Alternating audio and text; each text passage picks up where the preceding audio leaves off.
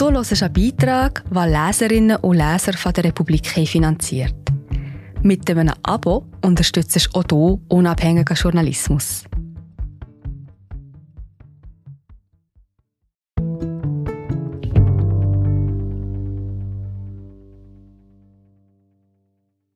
Israel befindet sich im Krieg. Der Philosoph Daniel Strassberg erklärt, welche Gefühle der Angriff bei ihm auslöst und weshalb wir uns um Vernunft bemühen müssen. Die Barbarei der Hamas von Daniel Strassberg, gelesen von Regula Imboden. Alles war bereits geplant. Am 30. Oktober einen Vortrag an der Universität Tel Aviv halten, tags darauf in die Wüste Negev fahren, zu Weinbauern, die einige entzückende Cottages vermieten. So war es geplant, doch am Samstagmorgen weckte mich eine SMS. Im Moment sieht es nach einem längeren Krieg aus, der heute Morgen begann. Nicht Zeit, im Negev zu wandern. Ich denke, ihr solltet eure Ferienpläne nochmals überlegen. Wir hatten heute schon einen Alarm. Genau 50 Jahre und einen Tag früher weckte den Freund, der mir nun die SMS geschickt hat, und mich eine Sirene aus dem Schlaf. Es war 1973, Yom Kippur.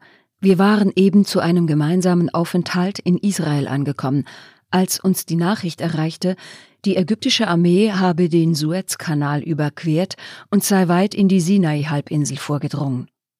Die erste Reaktion war damals ähnlich wie heute – ein schier unentwirrbares Gemenge unterschiedlichster Emotionen. Da ist die Angst um meine Freunde und Verwandten, damals auch um mich selbst. Da ist das grenzenlose Erstaunen, dass eine der bestgerüsteten Armeen der Welt mit einem legendären Geheimdienst dermaßen überrascht und überrumpelt werden kann. Da ist auch die egoistische Frustration darüber, dass die Weltgeschichte die eigenen Pläne durchkreuzt.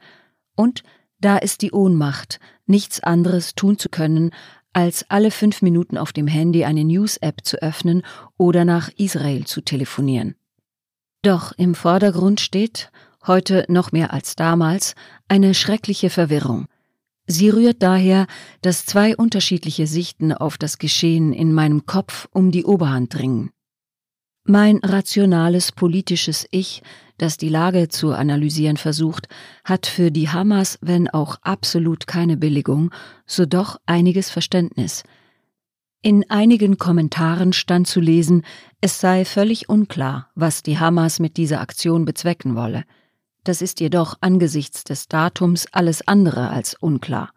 Es soll derselbe Befreiungsschlag sein, wie der Yom Kippur-Krieg ein Befreiungsschlag für Ägypten war. Die Hamas steht von verschiedener Seite unter enormem Druck. Israel und Saudi-Arabien stehen mehr oder weniger kurz vor der Aufnahme diplomatischer Beziehungen. Damit droht die Unterstützung der arabischen Welt für die palästinensische Sache, die schon seit längerem bröckelt, endgültig wegzubrechen.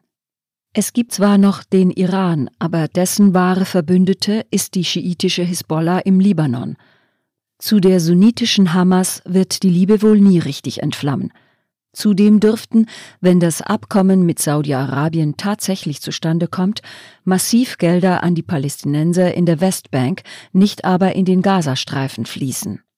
Die zweite Gefahr droht von der israelischen Protestbewegung – wenn es tatsächlich so weit kommen sollte, dass das liberale, demokratische Israel in Zukunft das Ruder übernimmt und einen Friedensprozess in Gang bringt, dann läuft die Zeit der Hamas, die inzwischen in der Bevölkerung von Gaza alles andere als beliebt ist, bald ab.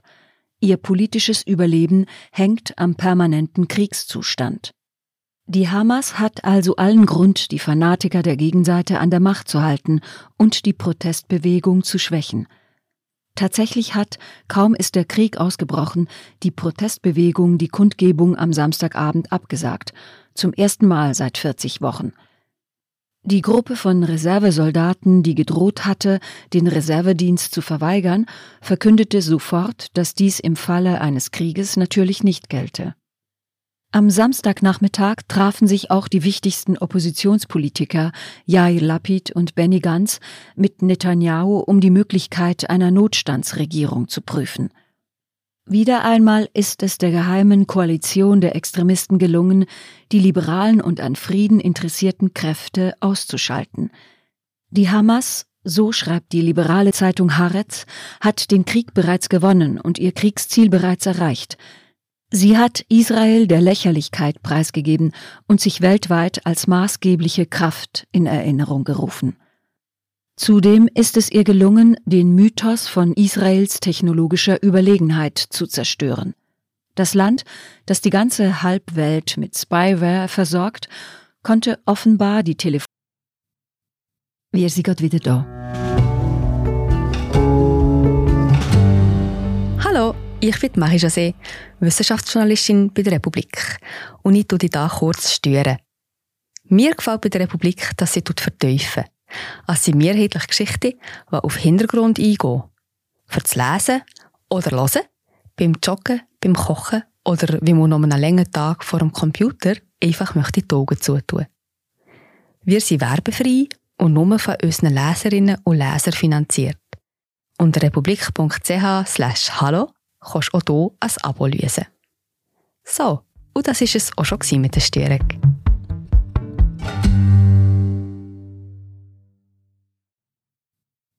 Telefone der Hamas nicht abhören.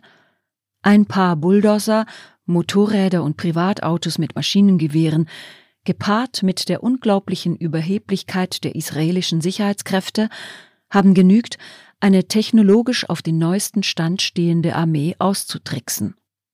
Noch ein anderer für die Existenz des Staates Israel nicht zu unterschätzender Mythos wird bald auf dem Prüfstand stehen.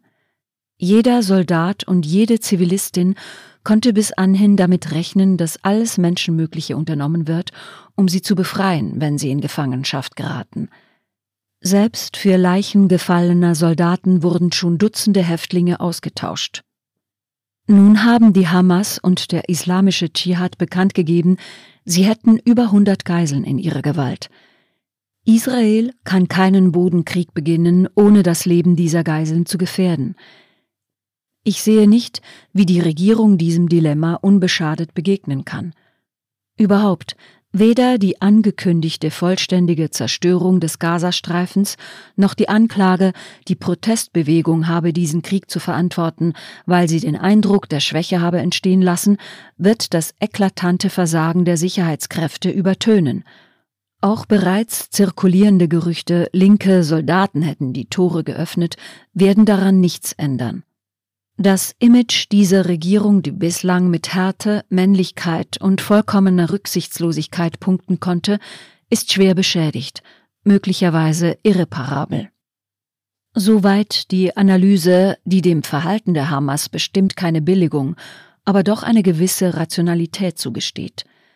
Damit hier keine falsche linke Romantik aufkommt, wie damals in Kuba, Nicaragua oder sonst wo, es geht der Hamas nicht um die Freiheit des palästinensischen Volkes. Es geht dieser ebenso religiös fanatischen wie korrupten Oberschicht einzig und allein um ihr eigenes Überleben. Diesem Ziel hat der Überfall zweifellos genützt. Es hat mich Überwindung gekostet, all dies niederzuschreiben, weil sich mir dauernd andere Bilder aufdrängen. Wie mein Neffe und seine Frau stundenlang mit ihrem schreienden Baby im Treppenhaus verharren, weil ihr Haus keinen Luftschutzkeller hat. Wie die Tochter der Cousine einer guten Freundin an einem Rave teilgenommen hat, auf den sie sich bestimmt schon lange gefreut hat, und nun in Gaza in einem Keller sitzt, vielleicht gefesselt und mit Augenbinden, und wie ihr die unbeschreibliche Angst buchstäblich den Atem raubt. Wie Hannah Ben Arzi, 69, gerade den öffentlichen Bunker von Kfar Aviv aufschließen will für alle Bürgerinnen, die keinen eigenen haben, als sie eine Rakete tötet. Wie die Bewohner verschiedener Kibbutzim, auch desjenigen, in dem ich 1969 gearbeitet habe, sich einschließen und verzweifelt die Armee um Hilfe anflehen, während draußen wahllos geschossen und gejohlt wird – wie der Ambulanzfahrer, der einen verletzten Menschen bergen und in ein Krankenhaus fahren will, von einem 18-Jährigen lachend erschossen wird. Ich stelle mir vor, wie der Vater, der eben auf den Golan eingezogen wurde, zuerst seine Tochter, die auch dort stationiert ist, informieren muss, dass ihr Bruder im Süden gefallen ist und wie er dann um ein Uhr nachts seine Frau weckt, um auch ihr den Tod ihres Sohnes mitzuteilen. Und immer wieder die Bilder dieses Raves, wo die Hamas ein unbeschreibliches Massaker angerichtet und offenbar auch Dutzende junger Menschen entführt hat. Ich sehe vor mir einen 18-jährigen Araber, der seine Waffe auf einen Gleichaltrigen richtet, der zitternd und weinend im Sand liegt, sich die Arme schützend vor das Gesicht hält und vergeblich hofft, dass sein Altersgenosse sich seiner erbarmen wird. Mir kommt auch der Freund in den Sinn, dessen dringender chirurgischer Eingriff nicht durchgeführt werden kann, und ich denke an all die anderen Pläne, die von einem Moment zum anderen ersatzlos gestrichen worden sind – und beschämt muss ich auch an die Ukrainerinnen denken, denen vor nicht allzu langer Zeit dasselbe widerfahren ist, und an die Bewohner von Bergkarabach und wie selten sich mir damals solche Bilder aufgedrängt hatten. Wir sprechen in solchen Zusammenhängen häufig von Kriegstraumata, von traumatisierten Bevölkerungen, traumatisierten Soldaten, von PTBS, posttraumatische Belastungsstörung bestehend aus Flashbacks, Vermeidungsverhalten und Hyperarousal oder ähnlichem, doch das sind nur hilflose Versuche, sich die Tatsache vom Leibe zu halten, dass sich nach dieser Katastrophe das Leben jedes Einzelnen verändert haben wird, dass nichts sein wird wie vorher. Es brauchte Jahre, bis man begriff, welche enormen gesellschaftlichen und politischen Veränderungen 9-11 oder die Yom Kippur-Krieg bewirkt hatten, und es wird Jahre dauern, bis sich der Nebel oder besser die Staubwolken verzogen haben werden und man wieder klar sehen wird und versteht, was sich jetzt ereignet hat. Diese Bilder bestimmen heute meine Gefühle und nicht die politische Analyse, auch nicht irgendwelche buchhalterischen Gerechtigkeitserwägungen, die das eine brutale und unmenschliche Töten mit einem anderen brutalen und unmenschlichen Töten verrechnen wollen. In diesem Moment gelten meine Solidarität, mein Mitgefühl und meine Gedanken allen Israelis, deren Leben von einem Moment auf den anderen auf den Kopf gestellt wurde, auch jenen, mit denen ich sonst nicht einmal einen Kaffee trinken würde. Und das ist auch die Quelle meiner Verwirrung – die erschreckende Erfahrung, um wie viel stärker Gefühle der Solidarität, Empathie und Zugehörigkeit sind als jede vernünftige Analyse. Ich fühle, was ich gar nicht fühlen will, obwohl mir die Vernunft klar die Mitschuld der Israelis aufzeigt und mir auch den schrecklichen Blutzoll schon ankündigt, den die Bevölkerung von Gaza wird zahlen müssen, sind meine Gefühle nicht gleichmäßig verteilt – mein Mitgefühl ist im Moment eindeutig auf der Seite Israels. Weil dort Freunde und Familie leben, weil ich selbst dort gelebt habe, weil ich die Sprache beherrsche, weil ich weiß, wo man in Tel Aviv gut ist und welches die schönsten Strände sind, weil ich dort irgendwie dazugehöre. Auch bei mir hat die Strategie der Hamas gewirkt. Die Solidarität überwiegt die ausgewogene Einordnung, die Abscheu vor der Barbarei, das Wissen um die Geschichte des Konflikts. Eine der großen Leistungen der Aufklärung bestand darin, Gefühle oder Leidenschaften, wie sie damals hießen, und Vernunft nicht mehr als Antagonisten, sondern als enge Verbündete zu verstehen. Die einen, wie Kant, wollten die Gefühle der Vernunft anpassen.